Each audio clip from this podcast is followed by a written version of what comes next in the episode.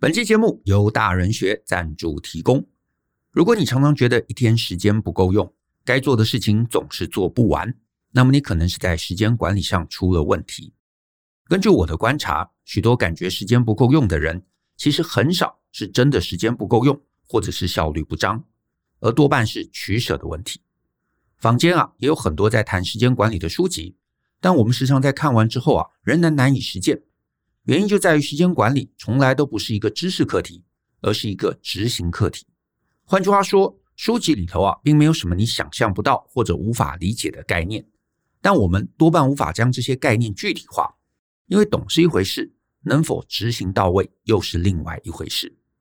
也因此，我们大人学特别开设了这堂电脑玩物 Ether 的时间管理哲学。Ether 老师啊，除了每天担任出版社副总编的工作以外，还抽出时间读书，研究各种效率工具，每天产出文章，写自己的书，设计课程，还能上课。光是这份效率啊，就已经打趴九十 percent 的人。更可怕的地方在于呢，他的这份效率啊，不是牺牲人生，他一样陪小孩长大，一样常常旅行，一样看小说电视，而且一样打电动。换句话说，只要你能理解，并照着他这十年整合出来的方法过活，你很可能也能变成像他一样成功。这堂课其实不是要讲什么重要不重要、紧急不紧急这种老生常谈，反而更像是伊瑟这么多年做生活优化之后的人生哲学。所以我非常非常建议大家来参加这堂课，从整体人生的规划来展开，谈到计划，谈到待办。谈到行事历等等的议题，让你不是只得到一个概念，而是获得真正有效的方法，让你把知识落实，人生就会变得大不相同。或许等十年之后，你再回头来看这堂课啊，可能会是所有转变中最关键的那个起点。欢迎点击节目下方的资讯栏来观看这堂课更多的介绍。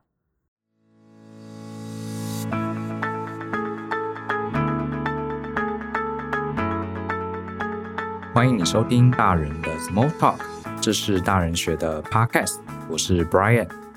我们很久没有聊工作跟时间管理的话题哈。最近有同事跟我聊天，就说：“哎，Brian，你都是怎么这样安排工作的优先顺序啊？大家每天都很忙嘛，对不对？”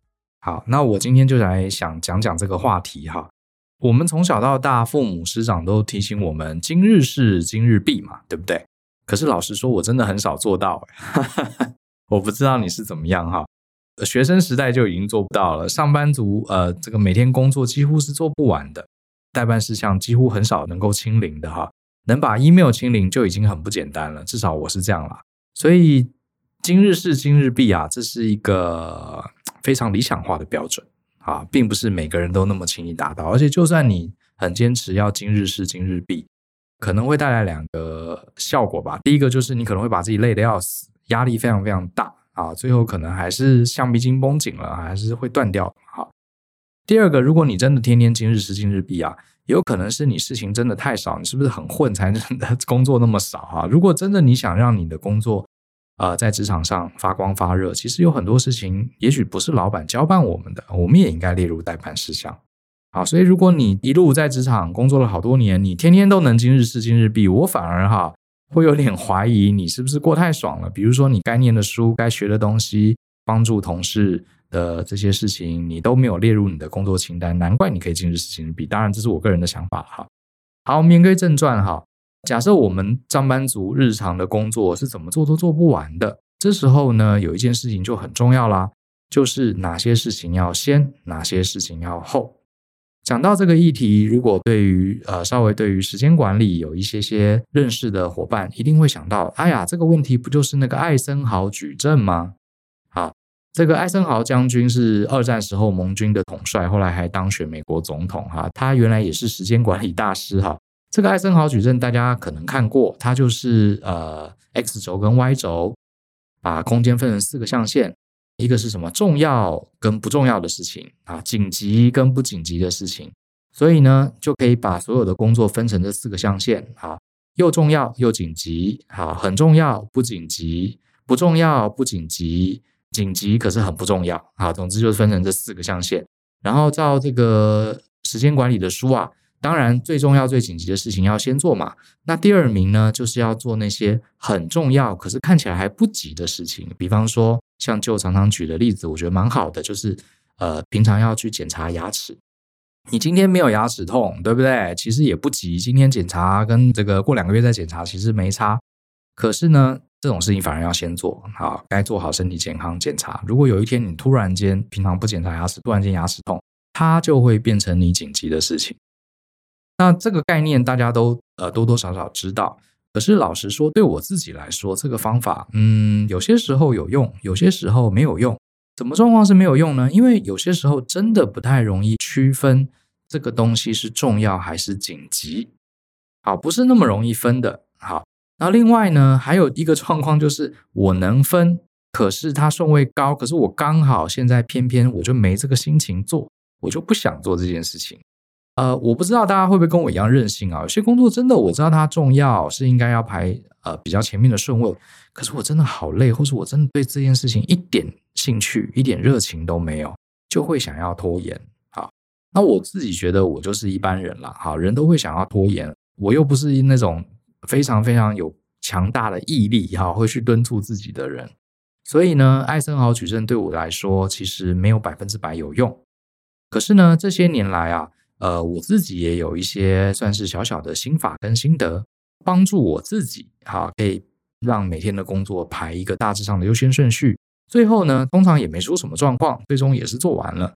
所以呃，也有一些伙伴说，哇，Brian，你。常常在呃这个一年的时间，你可以完成好多好多里程碑，做完好多好多事情哦。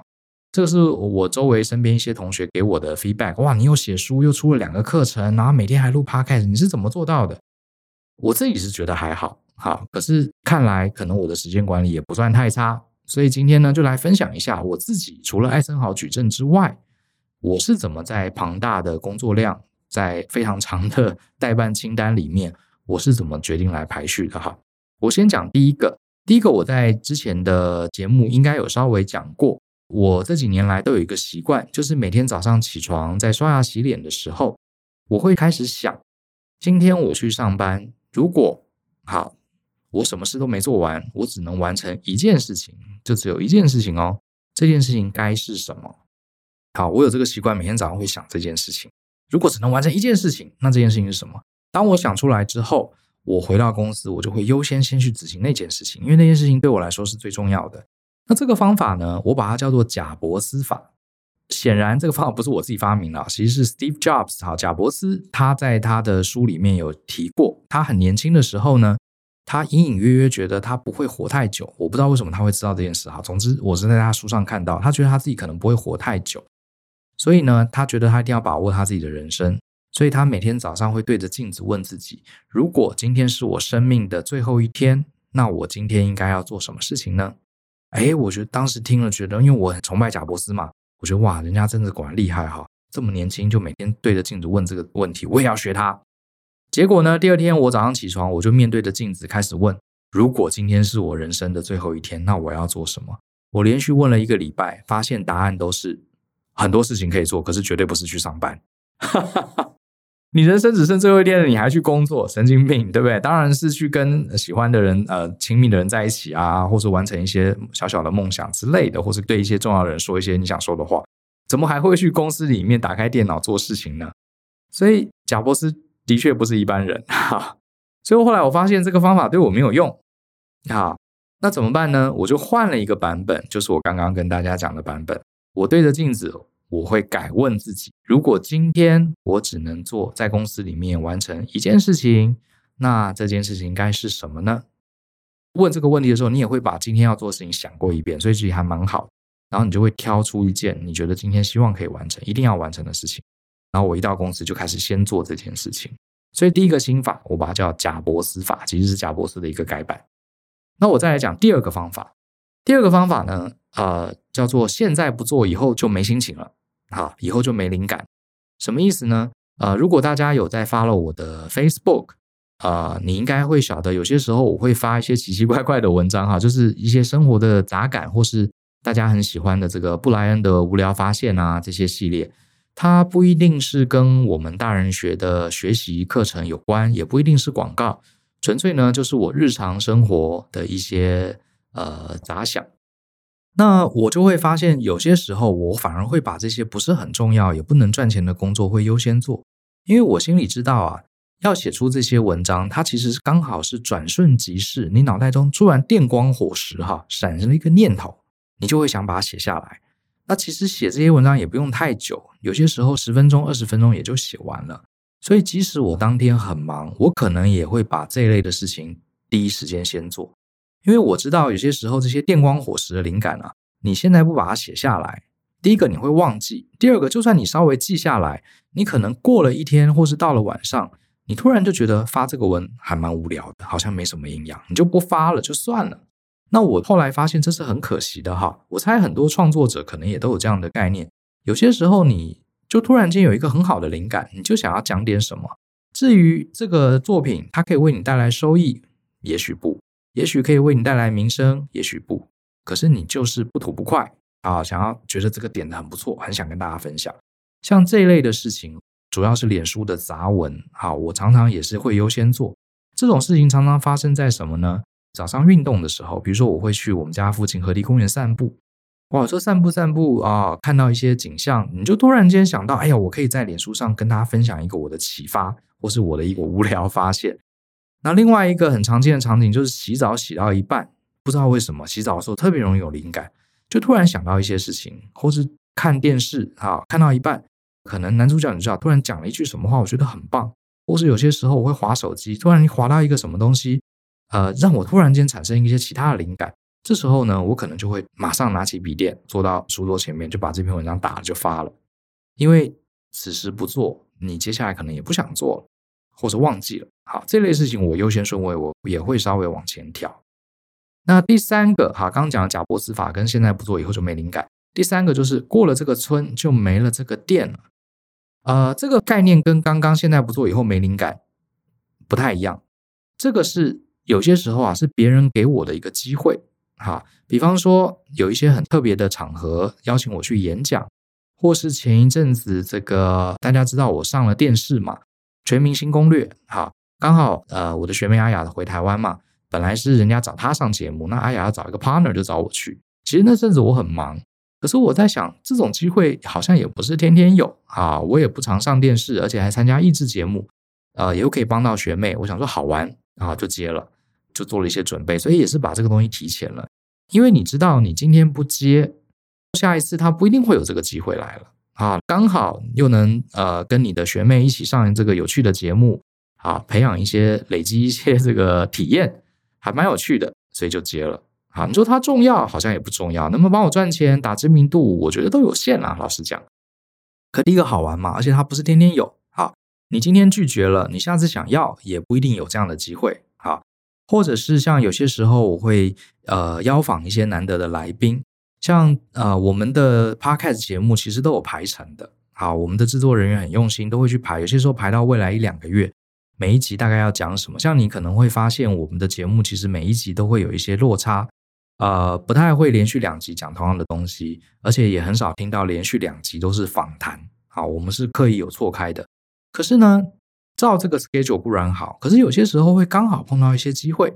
好，呃，比方说，我曾经邀访了几个来宾，他刚好在打书棋，或者是刚好他从国外回来，或是刚好他是我朋友的朋友，好，刚好介绍，然后对方又刚好有空。像这种事情，因为你。难得遇到这个机会，你今天不做这件事情，以后也不一定约得成了。这种，我想当然顺位我会提高，因为我自己是一个很重视体验的人。比方说，像那时候就有同学呃问我说：“老师，你为什么要上电视节目？你想要进军演艺圈吗？” 我觉得其实没有哎、我觉得我做很多事情，其实我不太会去想说啊，这是要播一个种子哈，播一个种子，未来会开什么样的花哈？没有，我没有想那么多，我纯粹觉得。这件事情我不排斥，然后我没做过，有一个新体验啊，不会有伤害，不会有什么损害，不用付出很惨痛的代价，我接的机会是比较高的，因为没有做过嘛，没有体验过。人生就是体验，我常讲这个概念，所以有些体验是过了这个村就没这个店了。哈，我也会优先把这个顺位提高，把一些其他的工作顺位往后延，这也是我会做的事。那第四个，还有一种事情，我也会提高它的顺位。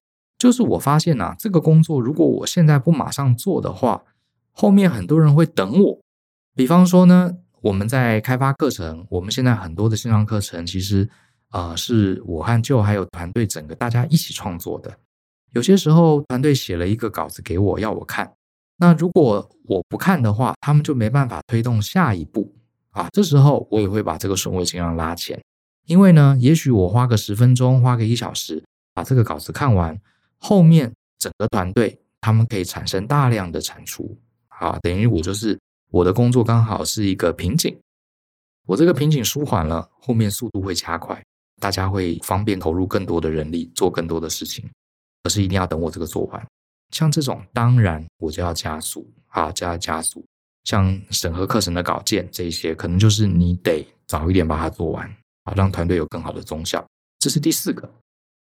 那第五个啊，就是跟有趣的人进行交流跟碰面啊。比方说，其实跟刚刚讲的状况也有点像，就是过了这个村没这个店。可是我这边特别讲的是，你刚好遇到了某一个人。比方说呢，有些时候大家在脸书上，你可能跟老同学，或是跟以前好久未联络的朋友，不知道为什么，可能也许他听了你的 podcast，他就跟你 say hello，就跟你打个招呼。我有些时候就会约，哎，那你有没有空？我们好久没见，干脆来吃个饭。或是我一些朋友、好朋友，他在呃国外工作，刚好回台湾一个礼拜、两个礼拜，哦，那很久没联络了，哈，因为你现在不跟他约，下次遇到又不知道什么时候了，这种顺位我一定也会提前。甚至我可能还会排开一些我原来既定的行程，因为我一直很喜欢跟有趣的人交流。有一句话怎么说来着？呃，美丽的皮囊千篇一律，有趣的灵魂万中选一嘛。啊，我真的觉得这句话很棒。你可以跟一些很有趣的人，他会跟你分享一些经验。虽然聊聊天、吃吃饭，好像也没有真正带来什么价值，甚至也不一定会谈到什么商业的合作。讲到什么凝聚感情，好像又太严重了。可是我觉得人跟人之间有些时候啊，我们都觉得我们的朋友、我们的亲密的人，你永远可以约他，其实不是哈。像大家如果年纪慢慢渐长，你就会发现有些人啊，真的莫名其妙，你以为突然间你就发现上次见面就是最后一次了。好，呃，所以能跟有趣的人见面，我觉得是我也会把顺位提高的，即使他没有什么很明确的目标，没有什么很明确的产出。因为我觉得，嗯，这种事情是很值得珍惜的啦。好，那这是第五个。那第六个，我会把顺位比较提高的，就是说，呃，比方说我在做一个 project，最后还有剩下一些收尾的工作没有做完，我只要把这个尾巴花一点点时间把它收尾，哇，我整个产品，我整个课程，我整个专案就可以完成了，或者至少没有完成，也是完成一个里程碑，重要里程碑。好，就临门一脚啊，就简单叫临门一脚的这种任务，我也会把它达成。呃，我得提一下，临门一脚的工作啊，有些时候搞不好还不符合艾森豪矩阵哦。我举个例子，比方说有些专案，其实呢已经做到八成了，它的效果已经出来了，最后呢可能只是要收尾，写一些文件，做一个记录啊。这些结尾的工作，它严格的说已经不影响这个专案带来的价值了，晚一点做也没关系。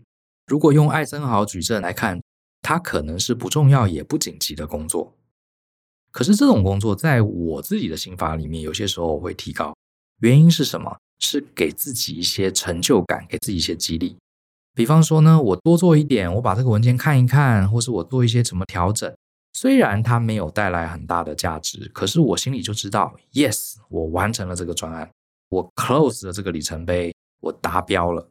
我不知道我们讲过哈，我自己有用一个 Trello 的文件，我每年我每年都会去列我今年想要完成的一些 milestone，会一个一个列，做完了我就会把它打勾。所以我你现在问我，呃，三年前、五年前、七年前，我当年完成了什么重大的改变跟里程碑，我是都可以讲出来的。啊，我有这样的习惯。那每年我都会设定里程碑，因为其实设里程碑最重要的目的啊，还不是说给自己压力哈，激励自己。反而是让自己觉得有一个在前进的感觉，让自己觉得心情很好。因为你看，想一想，哇，二零二二年一下就过去了。可是仔细一看，诶，其实我完成了三十几个里程碑哦，还不错哦，就会给自己一些呃心灵上的激励，让自己更有勇气、更有欲望，想要再面对新一年的挑战。我觉得有些时候也顺便提一下哈，我觉得有些朋友给自己的压力太大，就是他永远怎么样，给自己定很多很多的工作，然后呢，待办清单永远啊越来越长啊，永远删除不完。而且呢，他每做完一个工作，他就把它划掉。像大家如果用手机用一些 Task 啊、Remember the Milk 啊这些呃软体，通常你做完一件事情都把它划掉，所以你看到的永远都是还没做完的事情。虽然这个对时间管理是有帮助的，可是我有些时候反而会更重视已经完成的事情，因为人啊，我们毕竟是血肉之躯啊，我们不是机器啊，我们有些时候好会倦怠、会劳累、会感到无趣。这时候我们回头看一看，哦，原来我已经走了这么远了。原来我这个礼拜感觉虽然有还有十件事情没做完，可是我已经完成了八件了，表示我也很努力哦。哎，你会有一种动力，让你更努力去完成接下来十件事情。如果说你没有去看你过往的成就，你只看啊，哦，我还有十件，哇，好多事情啊，结果做到一半，第十二件事情、第十三件事情又来了啊，没完没了。到底要什么时候才能把这个 checklist 清空呢？你就会开始疲惫没力，所以像我有些时候去看看，哦，这个礼拜我虽然还很多事情没做完，可是我也完成了八件事情，嗯，还不错哦。好，所以就是我说的第六点，有些时候啊稍微多做一点就可以完成了一个任务，或者完成一个专案，或者完成一个里程碑，或者完成一个作品。我也会把这些工作的顺位，临门一脚的工作啊拉高它的 priority，因为我知道它会为我带来一些能量，好，让我可以持续前进。所以这就是我的想法，好，呃，我很快再 go through 一遍好了。第一个就是贾伯斯法，就是我会问自己，今天如果只能完成一件事情，那个是什么呢？得到答案之后，我就优先做那件事情。第二个方法是，现在不做，以后就没灵感了，没心情了。有些做事情，比如像脸书发文啊，或者写一篇文章，常常是你当下突然间爆出来的灵感。好，你最好赶快现在就把这个文章给写完算了。好。因为你不现在写，你搞不好忘记了，或者是到了晚上那个心情、那个环境、气氛不对了，你也不想写了啊，这样不是很可惜吗？你就少了一个创作。第三是刚刚讲了，过了这个村就没了这个店。比方说呢，你刚好有人邀请你上节目，刚好有人邀请你上一场演讲，好，或是刚好你有机会邀访一个来宾，刚好是一个机缘巧合。你今天不执行这件事情，下次啊，可能根本就没有这个机会了。好，这是第三种。第四种呢，就是现在不做，团队都在等着你。好，你成为一个门槛，成为一个瓶颈的时候，你只要把这件事情稍微做完，后面团队们可以持续哈做完这整件事，发挥大量产能。这种卡住大家工作的事情，当然一定要先做。第五个呢，有机会遇到有趣的朋友，好，因为我们都知道人际关系啊，其实你永远不晓得你什么时候会跟这个人最后一次见面。所以遇到一些朋友从国外回来啦，或是纯粹好，大家在脸书上遇到了，聊个两句，诶，我们会约出来聊聊，因为这个是人生很难得的体验啊。你可能周围的人不会永远都有机会要约就能约出来。那最后一个就是刚刚讲的临门一脚，这个工作我只要稍微再做一点，就可以完成整个专案，完成整个成品，或是完成这个里程碑。为了让自己有更好的这个前进的动力，让自己更有成就感，我也会优先做这类的事情。所以大概就讲着这六个，那你可能会说这六个到底哪个更重要一点呢？很抱歉，我没有答案，我只是给大家一些心法。今天并不打算给大家一个呃艾森豪矩阵 Version Two，我没那么厉害，只是说我在评估工作的重要性的时候，我同时也会想这六件事情，好，给大家做个参考。也许不是每个人都有这样想，呃，不过也要提一下，如果你用了这些方法，你就会发现啊，有一些可能。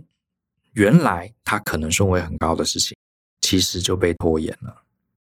我这边要提一下哈，我们都是大人了嘛，你自己还是要做个判断。比方说，客户跟你要文件，结果呢，你为了要约访你一个难得见面的朋友，你为了要做一些你现在有灵感的事，结果你把你承诺给客户的文件 delay 了两天。哦，那这个就不是我建议的哦，对不对？因为我们都是成熟大人嘛，你承诺别人的事情，你还是要优先做到。好，当然我刚刚没有特别提啦，因为我觉得这是不用提的。你已经承诺别人的事情，好，除非你有什么理由要事先跟人家讲你做不到，否则的话，承诺的事情当然是要确保，也不一定要优先，至少你要准时交给人家。可是呢，除此之外，我啊、呃，会慢慢发现有些事情啊，其实你会发现，其实你拖啊，它也不会怎么样。我会讲这件事情的原因，不是鼓励大家拖，我想你懂我意思哈。很多人啊，我觉得包含我自己以前在内，会过度的规划。比如说，我手上有十件事情，我就会排一个顺序，然后规划说这些事情我一定要礼拜三做完，这些事情我一定要礼拜五做完，这些事情一定要礼拜一的早上六点之前要做完，叭叭，然后列了很多计划。可是你真的有办法照这个计划去完成这每一个你设定的 deadline 吗？我自己的经验是，常常 deadline 设的时候充满了雄心壮志。可是等你真的忙，你真的有些时候就是不想做。你明明知道这个 deadline 快到了，你应该优先把它 close 完。可是真的当下好累哦，好没兴趣哦，觉得好烦哦，就是不想做。结果呢，这些事情最后还不是也 delay 了？可是你会发现这些事情 delay 好像也没有怎么样。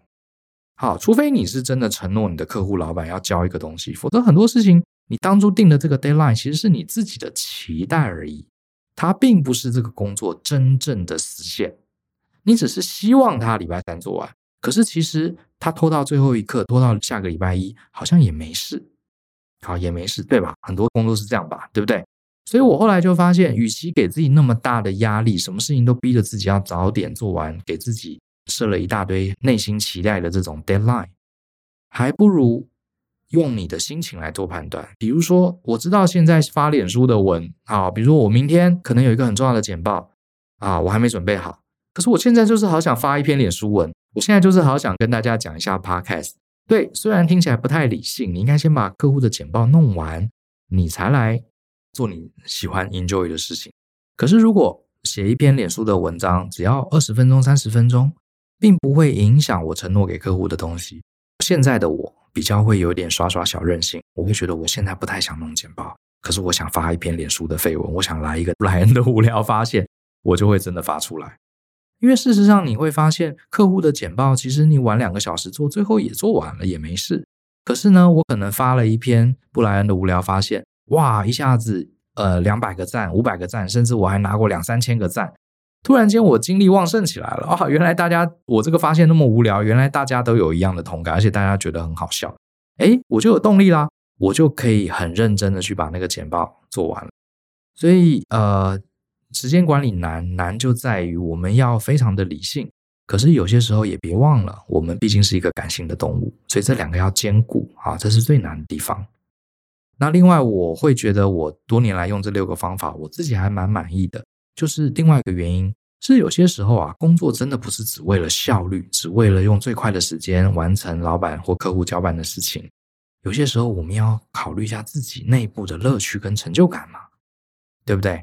很多时候啊，虽然照效率来说，我们应该做 A，可是做 B 会让我们觉得更好玩、更有趣、更有动力，让我更愿意这个花更多的时间工作。那我可能会来做这个二号或者这个 B 工作。因为它满足了我内在对于乐趣、对于体验、对于成就动机的一些需求。虽然看起来我好像做了一个不重要的事情，可是我等于充电了。好，大家不要觉得说休息哈才是充电。有些时候做有趣好玩的工作，哇，那个充电的效果是更好的。好，我自己的感觉是这样。附带一提，我临时想到我自己的 checklist 哈，我用的是 Google Task，一个很简单的 To Do List 的软体。它可以分很多 category，我有一个 category 是什么呢？叫做无聊时的调试工作。好，我这这就叫调试工作了。什么意思？就是有些工作啊，它其实真的不急。比方说，里面有什么整理 Evernote 啊，整理书单啊，上网站把想买的书买一买啊，或是把这个呃几本我看过很好的书，有折页的地方重新看一遍啊，等等，听一个新的线上课程啊，等等，甚至整理抽屉啊，或是整理书柜啊之类的。这种事情就是其实也不重要，你什么时候做都可以。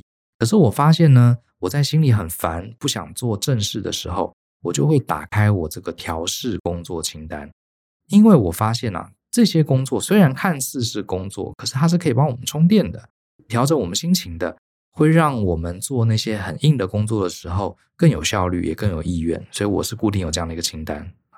做一些杂事，所以你也不妨建立一个杂事，或者是疗愈工作清单，或是充电工作清单等等的。好，就是你无聊很烦的时候，你可以做一些什么事情来增加你的动力。好，我觉得有这个清单也还不错，因为就像我刚刚讲的，呃，我们不一定要把工作看得那么严重，一定是为了赚钱，一定是为了效率。工作也是让我们个人获得乐趣跟成就感的一种媒介，所以我们要顾及这方面的需求。好，今天大概就是讲到这边。那我也想听听看大家平常在排工作优先顺序的时候，你有没有一些呃不一定是符合教科书的原则，可是你觉得还蛮有用的，不妨分享在。呃，留言区里面，让我们也大家互相学习一下啊，互相指导一下。好，那今天就说到这边喽。相信思考，勇于改变，我们下次见，拜拜。